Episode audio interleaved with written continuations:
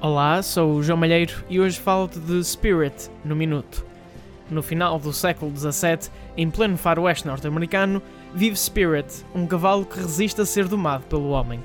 Ele apaixona-se por uma égua chamada Chuva e desenvolve uma grande amizade com um jovem índio Lakota chamado Pequeno Rio.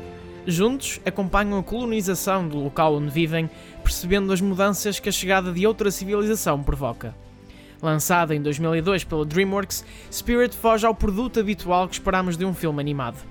Não tem animais, que falam com humanos, e a grande parte da comunicação é através de gestos, não palavras. Visualmente, o filme ainda hoje é impressionante e a bela animação é complementada pela banda sonora de Hans Zimmer e as canções de Brian Adams, que já devem ter ouvido na rádio. Esta quinta-feira, a sequela chamada Spirit Invencível estreia nos cinemas.